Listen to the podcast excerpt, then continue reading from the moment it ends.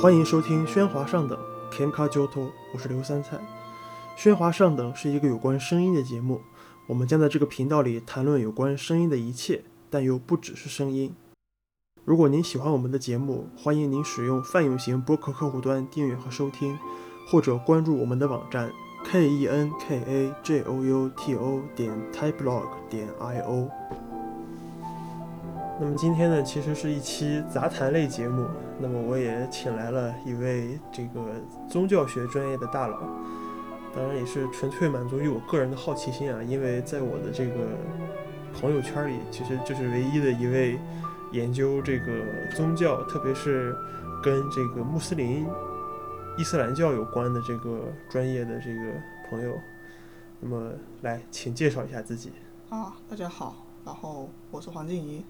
我现在在中国人民大学哲学院，我的，嗯、我的研究领域是宗教学，然后实际上已经读了可能有，嗯、六年六哦不止七年的一个时间在这个领域里面，然后从完全不知道这个东西是啥，到现在自己有一点点的心得吧，接下来也会继续从事相关的一些研究，这样就是你接下来呃，今年秋天还要继续读博是吗？对哦，就是一个非常漫长的一个过程。对。所以你最开始为什么想要就是学这个专业？哦，这个我就是是这样子的，就是我们我我的本科是在那个民族大学的宗教学系，就我们当时的那个专学学院叫哲学与宗教学学院，然后其实一开始老师会就是你你这个四年，你的老师就会不停的跟你说。啊，你你学的是宗教学啊，你千万不要写，让别人千万不要说我们是学宗教的呀，我们是研究宗教的，对吧？这就这实际上就反映了这个学科的一些特点。就是说，嗯，就可能外外人会觉得我们是刚开始会觉得我们，信教群众是吗？呃，就是他很怕你，你知道吗？就是实际上老师他会有一个担心，就是因为你那个时候才十九岁的时候，对对，他会担心，因为你你知道，所谓就是当我我第一天坐到我们宿舍的时候，然后我们当时是女生八个人一起嘛，嗯，然后。那个时候就大家其实就是就是开始在试探对方，然后就会说你你为什么要想学这个专业？嗯当然有像像我这样子的，我是被调剂 的。宗教学是我的第三个志愿。啊，不是，那是为什么要报这个这个专业嘛？就随便报了，还是就觉得有点感兴趣，还是是感兴趣，因为我我最早的是我我念高中的时候，嗯，那个时候不是有自主招生嘛？对对对，我当时是反正机缘巧合参加了一个北师大的一个一个哲学的一个那个考试，虽然后来他们也没要我，嗯然后那个时候我才知道说有宗教学这个东西。嗯，就你你要知道，在你十八岁的时候，你你在一个你在一个二线二线城市，你在你你在做做当做题家的时候，你能福州福州也不算二线城市，啊也是啊，准一线的二线城市啊啊啊，OK。好了好了好了，然后嗯，然后那个时候你能想象到的专业就是一些特别泛的一些东西，然后就那个时候你觉得你你学个哲学都已经是，你知道吗？就是已经是一个很奇怪的一个，就是哇，怎么会有人真的有人做这个东西呢？那你你你的认知是很有限的嘛嗯。然后在那个时候，我第一次知道，从在他们的一个招生手册上知道有中药学这个专业，嗯啊，当时也没多想，就我那时候就觉得说有这个东西嗯。就是这样子，然后到最后高考完了之后报志愿吧，就我报的那个学校，呃，是宗教学是一个他们的一个特色，就是发展的比较好的一个专业，呃，民民民族大学，民族大学嗯就民族学跟那个宗教学，哦。然后民族学没有在福建地区招人，哦，对我就他们都一直都没有在福建招，然后我第我前面报的是历史，历史哦，后然后历史没有要我。啊，后来后来我就来了我来了我们系，就后来又过了一段时间，我就听说我们这个专业报的是只要你报了他就要你。啊，对，不是，那这个哲学和宗教学，嗯它是一个平行的吗？还是说，因为我在我的认知里好像是，呃，不是都有个说法，就什么哲学的尽头是宗教嘛？啊，然后我就我总觉得好像是它是在一个知识体同一个知识体系下属的一个东西里，就是宗教它是在一个哲学知识体系下属的一个，这是我的一个认知，啊嗯，粗浅的认知，不知道在你这儿为什么就是叫，比如说叫哲学与宗教学。宗教学对对对对，嗯、是这样子的，就是它的这个划分，现在我们还是按照就是国家的一个教育部它的一个那个一级学科跟二级学科嘛。啊，对，就哲学它就像我拿的学士是我是哲学学士，然后我马上就要拿哲学硕士，嗯、对，这是一个很大的一个一个嗯一个比较大的一个学科哦。所以你马上再再读完博，你就是 PhD 了，是吗？对，我就真的是一个哲学博士。牛逼牛逼！然后宗教学是哲学的一个二级学科。对对对，对，这是这是这个是就是教育教育部的门路是这么给你规划，就好像这个事情实际上就像语言学为什么会画到文学里面一样。啊，对就汉语言文学对，但是语言学专业，语言学它它其实就是它它一般都是作为一个二级学科，在中国是作为一个二级学科存在的，对对吧？但是语言学它很复杂，就是实际上它它它内部有非常多的分支。对。然后你可能在国外那个 linguistics 是一个独立的一个学院，但其实这个情况跟宗教学是一样的。就你像在在海外很多学校的话，嗯，可能宗教学是专门的一个一个一个一一个学院。对，然后，所以说就是我之前听过一个说法吧，就是说宗教学跟语言学基本上就是每每年评估的时候都是难兄难弟嘛，就是这两个学科里面都有一部分人很想把它很想把这个学科变成一个一级学科，但是他们一直都没有成功。对啊，那就是语言学本来应该是属于一个单独的一个对，就是它呢，就是它本身的这两个学科本身的一个复杂性，他们是就不仅哦仅你是很难说你是用哲学或者用什么来去界定它，对对对，哦，明白，是这样子。就好像嗯电电影这个东西，它也被归到什么戏剧与影视学。对呀、对呀、嗯。就所以，我到现在都不知道你你拿的是艺术学是吗？我是本科是艺术学学士，，Doctor of Art，啊不是呸，怎么 Doctor，嗯。就是呃 Bachelor of Art 嘛，对吧？嗯？BA，然后嗯。我硕士应该是 MA，嗯。但是我不确定这个 MA 的这个 A 是艺术学还是文学，因为我的专硕的同学都是叫艺术硕士，嗯但是我的那个二级学科是电影制作学。嗯对，但是我拿的是就是学术性，他们是 MFA，我是 MA，嗯他们是 Fine Art，我是 Art，所以就嗯，那你学了这个专业之后，就是我我有点好奇啊，就是比如说呃，毕竟还是一个比较冷门或者说比较少为人所知的专业，对吧？嗯。那么你会不会就是比如逢年过节的接受一些这个来自家里人的这个叫什么刻板印象？比如说我我学电影的，哦我是电影学院的，然后别人就过年就说，哎，你过来给我们表演一段电影，或者是 没叫你去配音呃，对对对，让我去配音什么的，说你是啊，我我说我是学录音的，他说啊，配配音对吧？是不是要去什么表演？巴拉巴拉巴拉的，然后然后啊，我就这个时候就很尴尬。你你会不会有类似的体验？哎呀，其实我我之前是有担心的，你知道吗？我刚刚入学的时候，我我父母都很担心这个事情。嗯，对，就是就是可以理解，就是那个时候就不知道嘛，不了解嘛。嗯嗯嗯后来我妈专门去就开始打电话，就问她的一些同事，是吧？嗯哎，我就很奇怪，她同事可能当时真的是跟那个时候，你要知道那几年前的时候，跟当地的一些可能我们一些事务部门是有一些往来的嘛，嗯就他们比较了解说，就是这是具体到作为一个公务行业，它是个什么样的工作，就说，哎呀，没有关系嘛，就是这个工作挺好的呀，就是就怎么怎么的，就是宗教学专业嗯所从事的这种公务员的工作是吗？对对，就是嗯我所谓的一般现在就是，当然他们现在成现在都归到统战部嘛，那个嗯时候叫做民族宗教事务，这样的一个、哦一个部门，哦，对，我还记得你和我说说你们硕士的班长不是 就这就这个主要是是到我硕士班上的一个特殊性嘛。啊啊对，但本科的时候他你你还不需要光就是没有到这样子一个培养的层面，啊啊就其实刚开始的时候你就会，你也是带着一定的不确定性去去进入到这个行业里面。啊然后至于我的家人，我的家人好像还好，就当他就是让他们慢慢意识到你你是你可能是做做做文化研究的，然后你你你你不是那个学宗教，你知道吗？就觉得还好，你知道吗？嗯而且这是个很有意思的事情，就是，嗯，你你会发现说，其实上他们怎么看你的专业，跟他们怎么看待他们身边的这样一些他所认识的一些宗教现象是有关系的。啊，对对对，这就是这就是我们那个学科特别有趣的一个地方也比。如说，大多数人，包括我家里面，其实都是成长在一个，比如说无神论的环境。那么至少是对宗教，我觉得处在一种我觉得我我的观察是一种敬而远之的态度啊，就是嗯，就就就就我自己不太信，我我也但是我也不做坏事儿，这种就是嗯朴朴素，我觉得是一种朴素宗教观实实际上就是嗯你你就是你对他无感，已经算是还不错啊，了。对对对对对，还有他们可能是有点像我是福建的，嗯然后像我我我父母周边的他们的同事或者怎么样，因因为我们这边是一个香火香火的氛围特别特别旺的一个传统传统宗教对对，然后他们比如说大人他会接触一些礼俗，接触一些很世俗的那样一种宗教实践。我所说的世俗，其实上就是说，嗯，可能他已经跟跟日常的一种生活实践、日常的那种关系网是没有什么差别的。然后在那样子的情况下，比如说你们家请人做仪式，啊然，后它会涉及到一些不仅仅是仪式本身的一些事情。还有嗯，当然我们可以粗暴说，就是一些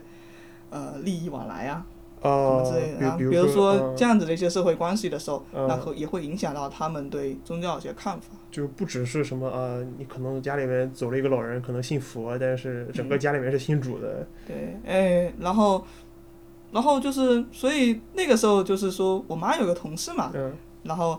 她蛮关心我学的这个专业，后来，然后她意识到说，哦。哦，那你还是就是做研究哈，你不是去去拜拜哈，就是那种就觉得还可以，哎，这就是很有意思，我就一直记得这个事情，对，然后对就是把你就类似于什么啊，考古学者和什么盗墓是吧？嗯，但盗墓是完全站在对立面嘛，但我们这个还，毕竟也是我们需要关怀去引导的这样一些哎项目。不不对不是盗不是盗墓不是盗墓，是考古学者和文物鉴赏。就是啊之前不是那个许宏嘛，那个啊二里头那个队长许宏，嗯就是别人问他说那个你你这你这二里头这些盆盆罐罐是多少钱？然后他他也不知道，嗯，什么拿你说拿去潘家园能卖多少钱？就是类似这样的事儿。就我觉得这是可能是一个呃，比如说研做研究和一个就是应应用，可以说应用吧、嗯比如说，比嗯如文文物鉴定这个是这是一个应用层面的东西。那么作为一个纯粹的 research，可能考古学是一个纯粹的 research。那么我觉得是不是可以类比你你你你你说的这个，比如说宗教，就是比如说研究经文和这个研究什么什么什么思想脉思想发展。嗯，是这样子，就是我我们特别喜欢用的一句话叫做宗教的阴朗跟宗教的实朗嘛。阴然，应然就是应该的应，哦哦哦，应然，应然啊应然，实然就是啊那个实实际嘛，实际是什么样？？OK OK，对，就是大部分的很多研究，他们做到后面都会发现说，就是你写的跟你实践做的是，就就它有个理想，嗯但实际上可能可能他会更加的多样，或者可能并不是这个样子。你能简单举个例子吗？是不是简单是不是也不是很简，是不是也不是很简单这个例子 实际上在中国这种事情很多啊，啊？对啊、就就比如说，嗯、你像老外研究研究佛教吧，啊对对，老外研究佛道教，嗯大部分的外国人，他们刚开始可能是通通过那样一些，呃，义理研究义理，啊易经义理就是嗯经文啊经典，对，简单来说这样。那么其实他们深入到中国的一个时间，会发现，我操，根本不是这个样子。啊对对对是的，这就是一个，这就是一个大部分的嗯做研究都会碰到的一个问题。嗯对然后，嗯，回过来讲嘛，刚想讲什么来着？就嗯是呃我觉得再往下讲可以就讲到做田野的重要性了。对，但是这个是属于，这就这就开始介绍说我们这个就是宗教学它有哪些分支的一些方向。啊，啊比比如来，请展开说一下。对，然后就是从我个人的一个这样的一个受教育的一个一个一个我我对这门学科的了解的话，就是实际上就是说，嗯，我们一般来说在包括在国际上，的确是大家在这个学术中有一个嗯一个比较成熟的一个嗯教育学会。学科委员会的这样的一个框架来看的话，嗯嗯啊宗教学下面比如说有宗教哲学，啊，宗教哲学、，然后有宗教人类学，人类学宗教社会学，还有就是我原来接触过一点，但是其实在国内还不是特别成熟的这样一个宗教心理学。哦，对，宗教心理学就他们就研究你那个脑脑电波，你知道吗？脑电波可还行。对就是那个，比如说人在有那样一种体验的时候，呃，那会发生什么样一些变化？呃，比什么什么灵性对啊，那还有一些，比如说我原来有个老师，他是做应用心理学的。应用对，他是个应用心理学心理学的博士，那包括他在一些他在当时在一些灾区吧，然后怎么样去利用当地的民众的一些信仰的资源、灵性的资源，去帮助他们走出那样一种啊，震后带来一些创伤。明这可能是这其实也可以算是宗教心理学里面的一个研究。应用，对，哦。所以这时候你就会发现说，这个这个东西特别麻烦，嗯，就是说就什么呢？都给掺一脚。你对对对对，对不对？对，它跨跨学科 交叉太太大了，对对，那我们只能说，确实宗教社会学它是一个，就这个这个分支它是有特别成熟的它的期刊，有它的学会，然后有它的一个很长的一个发展的脉络，所以它可以称之为一个分支的学科。那是不是所有都可以称之为？那这个是，就是有待商榷。对对对，就是那这个现在这些是我们的一些共识。啊，那你说的这种包括宗教哲学，其实那和我我们传统意义上的，比如说什么辩经之类的，有什么就是研研究经文，嗯你觉得有什么不一样的吗？就是嗯，是这样子的，就是我原来我们大部分学到了一些宗教哲学，还是一些基督教哲学吧。啊，对，呃，然后当然我们因为我自己的一些研究的关系，后来我有接触到一些所谓的阿拉伯伊斯兰哲学，可能还佛教哲学，啊，对吧？那其实有点像佛教哲学这样子的一个，它其实还是按照一个，你就是你既然是哲学了，你要按照哲学的方法去去做一个研究。呃哲学有，比如说思辨，不是不是，就是认识论，呃，认识论，嗯、啊，世界观什么世界观，啊，哦这样子的一些范畴，你去做个研究。那很多时候一些我们看到了一些义理，就所谓的，就像你刚才说的辩经，嗯，对，那可能更像是一种佛学的或者一种神学的一种研究。啊那，区别就在于说，它可能就是你可以这么去理解，就是说，当你在做一个什么什么哲学的时候，你要用的这样一种学术的语言，你你你的一个思维方式，你是要你是站在一个嗯宗教外面的一个一个一个，就是你要用别的一种语言，哦，可以这么就是新的研究方法、研究框架，就是你把宗教当成是一个一个子集或者是一个更下一层级的东西，或者你引入一个新的一套新的理论去试图从用这这套新的理论去阐释，嗯，可以可以这么说吗？这样子讲，其实还是会让会，其实还是会伤害一部分人的感情。啊、也也是，实际上你就是我当时一个老给我们教这门课的老师就说为什么会有宗教哲学这样一个东西。嗯实际上一开始它就是一个特别简单的一个道理，就是信仰寻求理解嘛。就是比如说，嗯，比如说你的一个你对这个宗教的一个信仰，或者这个宗教本身的一个语言，嗯就是当你用哲学去表达的时候，实际上你是用一种更加呃理性化的语言去寻求别人的对你的一种理解。是相当于信教群众寻求一种非信教群众对他的理解是吗？不仅仅是非信教群众。嗯其实就是说你在你这个群体之外的，啊就就像就像你你是个基督徒，你也可以寻求佛教徒的对你的理解，对对对穆斯林也可以寻求那个基督徒的理解，对对对，对吧？但是当就是，比如说当你你用你的你的宗教的语言，你你天天就讲你的那些，呃，嗯、什么启示啊，什么呃，就是这样子的，就可能可。但我我们是有一种信仰的，对吧？我是我们都是基督徒，我们能听得懂，嗯别人不一定能听得懂啊。对对对，那这个时候你就需要用一种更加更加那个，嗯，所谓的理性化嘛，就就是为更多人对为更多人所接受的这样一些形成共识的一些科学的话语。啊，我说的科学不是说那种就是所谓的自自然科学那哦种，明白明白我意思？就是对，然后去去做这样一个研究。就更加所谓更加理性的东西，对或者更加呃就是普世性的，所以说是所以说什么叫做哲学是神宗教的婢女嘛，对吧？哲学是工具嘛。啊对，传统艺能，传统艺能，对对，那就是呃怎么说，哲学对你们来说还是一个方法论的东西，就是作为阐阐释的，用用嗯用来用来解释宗教现象或者说呃宗教内核的，可以这么理解吗？可以可以。啊其实也是宗教哲学可能是一种，为什么我们本科学这个啊？我觉得它像就像那个那个社会学或人类学一样，它其实就是一个基本的一个思维的训练。嗯，那那你就是哦，我还是有对这种啊整体就你还是对我的大学生活很感兴趣是吧？呃，也 呃这这个你你也可以先讲一讲，然后我刚刚想问的其实是这个偏见的问题，就是比如说你自己内部的，就是你这种专业内部的和和外部的这种偏见，你有遇到过吗？或者说你是怎么看待这个现象的？有各种各样，我觉得哦我觉得你你这个专业肯定是我们都会，就是其实是这样子的，就是别我一般出租车司机问你你学啥的时候，对对对我有的时候会跟他们说我是学哲学的，啊有的时候我心情好，我可能会说我是学宗教学，嗯，就是很麻烦，你知道吗？对对对对对，就就好像我别人问我你哪个学校的，我说我是电影学院的，他说啊大导演，哦你学表演的吧，就讲是类似这样，然后所以有时候别人也问我你干嘛，我说我学作曲的，所以就这个就变成一个特别搞笑的事情，就是。你就是当你进来的时候，可能每个人心里都挺嘀咕的嘛。对对对，真的就是我后来问了我的室友，问了我的本科同学，你们是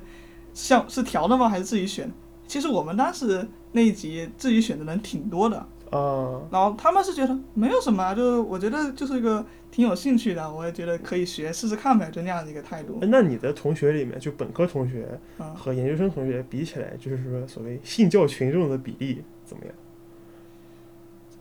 呃，也没有特别的一个感觉。说实在的，就是没有说，但有些有些本身他是有那些民族身份嘛，或者怎么样。啊，这这倒有是，这倒是。的有的，其实研究生之后有这样情感的人更多一点，我觉得本科还好。本科就就也没有很多人说专门信教啊，我嗯为了我是因为信教我才想要去学这个专业但是老师都很怕这样子的人，你知道吗？啊，觉得是不是容易原原原教旨化，或者是不是，就是怕，因为说实在的，你就是你的你的专业只是你的生活的一部分。啊，对，对，其实老师也很也也也很担心，就是你会，比如说你会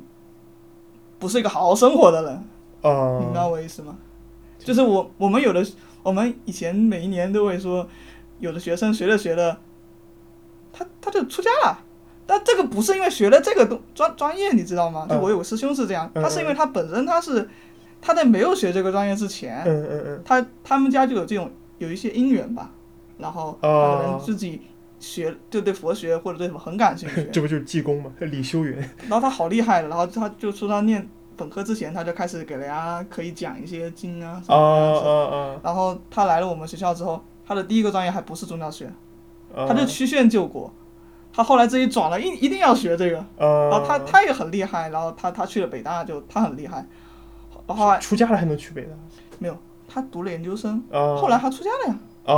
但是你你说像他现在就是他不学这个他也会，啊，对对对对不对？就只不是说因为你学了这个，就就我老师也很怕别人造成这样子这种印象。啊，。是的，哎呀，我想起我我我上大二的时候吧，嗯。就是我我我现在的导师嘛，嗯。跟我说说他们有个干这个同期录音，就是举录音杆儿的那嗯。种，有个同有个朋友嗯说是干了十年，嗯，然后出家，反正就是我在这个节目里面嗯。郑重其事的告诉大家，我们真的不是出家的专业，就就这个真的就是一个特别普通的一个哲学的一个人文学科下面的一个二级学科，然后它有它的研究方法，就是嗯。它就意思只是这样子的一个文科的呃，专业明白而已。明白明白，就是我嗯我我一般我会把你当成一个去做社会学研究的，我会倾向于嗯呃，就是跟别人描述的话，比如说我说我有个朋友其实是在说宗教学，但是他这个东西其实跟做社会学差不多，因为也是那那也是一般人对社会学的一种刻板印象。啊，对对对，人间观察就是社会学。啊，对嘛，人间观察，对对传统疑难嘛。那那你自己的这个方向其实是中中东，我还是说是是中伊斯兰教育、当代伊斯兰思想与文化，当代伊斯兰思想？那也啊，也也包括古代。那也其实不只是中东地区，对不对？对，就是对对。啊，哎，真的是，就就是真的是，因为实际上就是说，每个宗教它是，它还是一个文明体系嘛，一种文化。就实际上，宗教它会影响你的一个思维方式，影响人类的一个文明，是吧？这个就是，这是一个很基本的一个现实。对，然后，像我们所谓的世界宗教是那个伊斯兰教、基督教、犹太教，呃，其实佛教也是一种世界宗教了。嗯嗯嗯，对吧？它它是一个，它首先它它为什么是世界宗教？就是它的影响范围它是跨国家的，对对对，对就是它是超越我们这样的现在这样一个国家对对对。当然有一些国家它的成立它是很依赖于一种宗教的文化的资源，但是本身是他们民族文化的一部分。比如说两两伊，对，就比如说在中东这个方，中东那这体现得特别明显。嗯但实际上本身中东它也是一个，呃，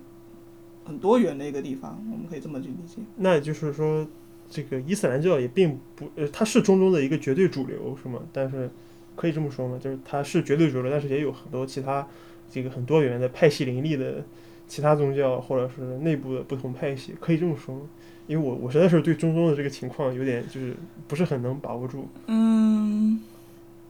我觉得现在就是我到底算不算是一个中东研究者，我都有点没有那么那么有信心，你知道吗？这我只能说从我的，因为我是先先做了宗教，然后我才去做了地区。哦、那包括我，我现在很多同事，他们可能本身是个地区研究的专家，对，然后后来他们接触到了宗教学，接触到了，哦发现说宗教是一个很重要的变量，他们才开始了解。那我跟他们是相当相反过来，反过来，对，对，所以，呃，你如果站在一个伊斯兰教、站在一个基督教的一个眼光去看，你会发现，就是它还是很不一样，的就是就是怎么说？就是我我的理比如说解的是，像中东，我们我知道你是想问这个，嗯中东的话，你像有的国家它是，比如说它那那它这个人口有这个比例嘛，对吧？对对对，就人信教口人口穆斯林的比例特别大，什么库尔库尔德人，对，但这个是一个这就是一个事实，对吧？嗯嗯但是你像什么，像黎巴嫩这样一些国家，嗯呃，它不仅有那个穆斯林，对吧？对对它它有那个基督徒，嗯，对，还有还是不是还有犹太人？好像是黎。巴嫩有犹太人吗？啊，没事，不管嗯不管他继续但但是犹太人的犹太教犹太人本身就是中东一个很大的一个一个变量，啊对啊对吧这个就是这是从这个角度来看，它就是一个事实，对。然后，嗯，包括其实其实现在其实还有很多人在研究非洲的一个宗教的文化，啊对，就非洲有很大一部分的穆斯林，对对非洲也非洲还有东正教徒，埃塞埃塞俄比亚，哦哦，对对对对对，有印象有印象。对是吧？那个，嗯但是实际上这个可能是违背，也不能说违背吧，就是你你不关注这个，你是不知道的。啊，对。那你们就是比如说研究这个穆斯林文化的话，伊斯兰教文化，你们会根据这个全球给它分成，比如说区块儿之类的吗？比如据我我所知，比如说中东可能是一块儿，东南亚可能是一块儿，嗯那么中国的这个西部地区可能是一块儿。那么我根据就是比如说你你们会按这种方式来，就是比如说做一个分分类研究吗？嗯，从研究的个人的一个兴趣来说的话，比如说有的人他会喜欢做，有的我我的一些同事，我的他们会喜欢，比如说他偏偏向于北非地区，有人偏向于东南亚的一些研究，嗯、还有人做欧美的。啊，欧美欧欧欧美的这对个然后伊伊斯兰教对然后包括其实中国穆斯林，它也不仅仅是中国的那个西北部的吧？啊那云南也有啊也有也有活跃的这样一些对对对一些文化。对对对，对，那这个本身就是说，还会涉及到就是说，你你了解中东的情况，你就了解伊斯兰教文化了吗？也不一定。也不一定，对吧？你到最后，我们可能还是会具体到每个每个地方它本身的一些社会的一些复杂性。它可能本质还是一个国际关系或者说地缘政治的那个问题，就是你刚才说的这个学者可能还有这个地方的一些宗教的特点，对对就像比如说你你不管你做中国的哪一个方面，你做中国穆斯林也好，嗯，研究中国的基督教群体，嗯研究中国的佛教徒，那最后你还会发现这是一个中国宗教的问题。啊，对，因为中国它有受受到政治的影响，不仅是你你看嘛，你这个就是这 刻板印象，刻板印象，刻板印象，刻板印象。对，就是其实际上我们要做的就是我们必须要去解释说中国的宗教是什么样的一个情况，嗯，就为什么中国有那么多元的情，中国人好像不信，好像没有信仰，好像不办，就是没有这样的一种，呃，做礼拜做什么，就是想象西方人想象中的那样一种宗教，那为什么中国人还是有宗教？对吧？这中国的你怎么去解释这个？那实际上就是我们会回到一个中国宗教的问题，就是其实有很多人，包我的我的老师、我的同事，嗯，包括我我接触到的一些我的前辈，大家是一个特别，这是一个非常庞大的一个学术体系，嗯大家不停的来解释说中国人的信仰生活。我我我觉得我我觉得用信仰生活可能是避免来出现歧义的。哦，可以可以，确实可以，也不能说什么灵修到领袖当然也是信仰生活的一部分。哦，明白明白。嗯，对，所以话题回过来就是说，我我学这个专业特别有意思的一个事情就是说嗯，并不是你，你像我们班原来三十几个人，嗯可能读研究生的也就也就两三个吧，嗯还会读博士的那就完全凤毛麟角。实际上你就是说你真正从事做这个的研究的人是很少的嗯。那其实这个专业它的一开始，就比如说你们很多我的同学可能已经都不做这个了，对啊，但他他会有什么好玩的事情？就是说，这是我一个老师跟我讲，就是说有个女生，嗯那女孩就是本来就是想出去工作嘛，嗯就是她可能读完四年，她就去做别的了。嗯然后她也很奇怪，就说我学这个专业干嘛呢，对吧？嗯嗯后来有一天，她就跑过来跟老师说：“哎，老师，老师，我突然发现我们家旁边有一个什么，忘了是是是是是教堂还是一个天后宫的东西。呃，但是这个东西就就就很有意思啊，就是你你没有关注的时候，其实宗教在我们现在这种生活中就是这样一种存在，对对对你就不知道你的旁边有一个妈祖庙或者啊有一个、对有一个教堂，对对对对，然后突然你发现，而且这个地方可能是比如说就是武汉或者就是青岛，就是你你生活了很久很久的一个城市，是的，你哪怕你是一个老老青岛人，你可能都你平常不注意你都不知道，这就是 这个专业特别有意思的一个地方。呃对对，然后就会调查一些本地的这种跟他有关的风俗、嗯风俗文化嗯啥的。然后你像，嗯，像汉学吧，所谓的中国研究，其实包括中国历史，在国外的话，其实研究中国的宗教是一个特别就是有特别活跃的一批人。嗯，是的，是的，你像就像石景谦啊，那嗯个，你像我，我本科的时候，我我读的比较多的，像那个宋怡民，就现在在那个燕京学是燕京学社吧，哈佛那一个，啊，还有那个我们我们都很熟悉的那个，嗯，施周人，就是前前段时间刚刚刚刚过世的一个、一个一个汉学家嗯，啊，还有一个哎哎那呀，哎那个写写那个教教魂那个是谁来着？那孔飞力，啊，孔孔飞力，飞力是对对对对对，孔飞力是那个谁的老师吧？是是，反正就是他们这样一波一波的那个汉学家嘛。嗯嗯嗯。啊还有个印度人啊，我一下忘了他名字叫啥。啊，没事没事，一一会儿想起来我们可以附在那个链链接或者导读里，嗯对对，我我没关系。嗯，他是研他有一篇文章专门写那个中国的关帝嘛，关什么？关公关公哦关公哦他怎么去解释说这个背后这种，他怎么成为财神和战神的？哎，他他是用了他其实用了陈磊说，你知道吗？什么说？用了顾颉刚的那个陈磊说顾，颉刚啊，，对对对，然后他们为什么去研究中国的这个？他他这个说法具体是什么意思？能给我们解释一下吗？我有点这种，他意思就是说，关帝这个东西，它原来它是代表了什么，啊后来又代表什么？那为什么会这样形成嘛？啊那，实际上它就是用那种陈累的说法来明白明白。解释这种文化。层。累，层层累积对层层累积那个解释一个文化的一个变迁，中国历史的一个问题 OK OK，啊。其实他们话说回来，就是说他们为什么要研究这个，就是他们是觉得说通过宗教可以理解中国社会，对对对，你能看到这个历史中一些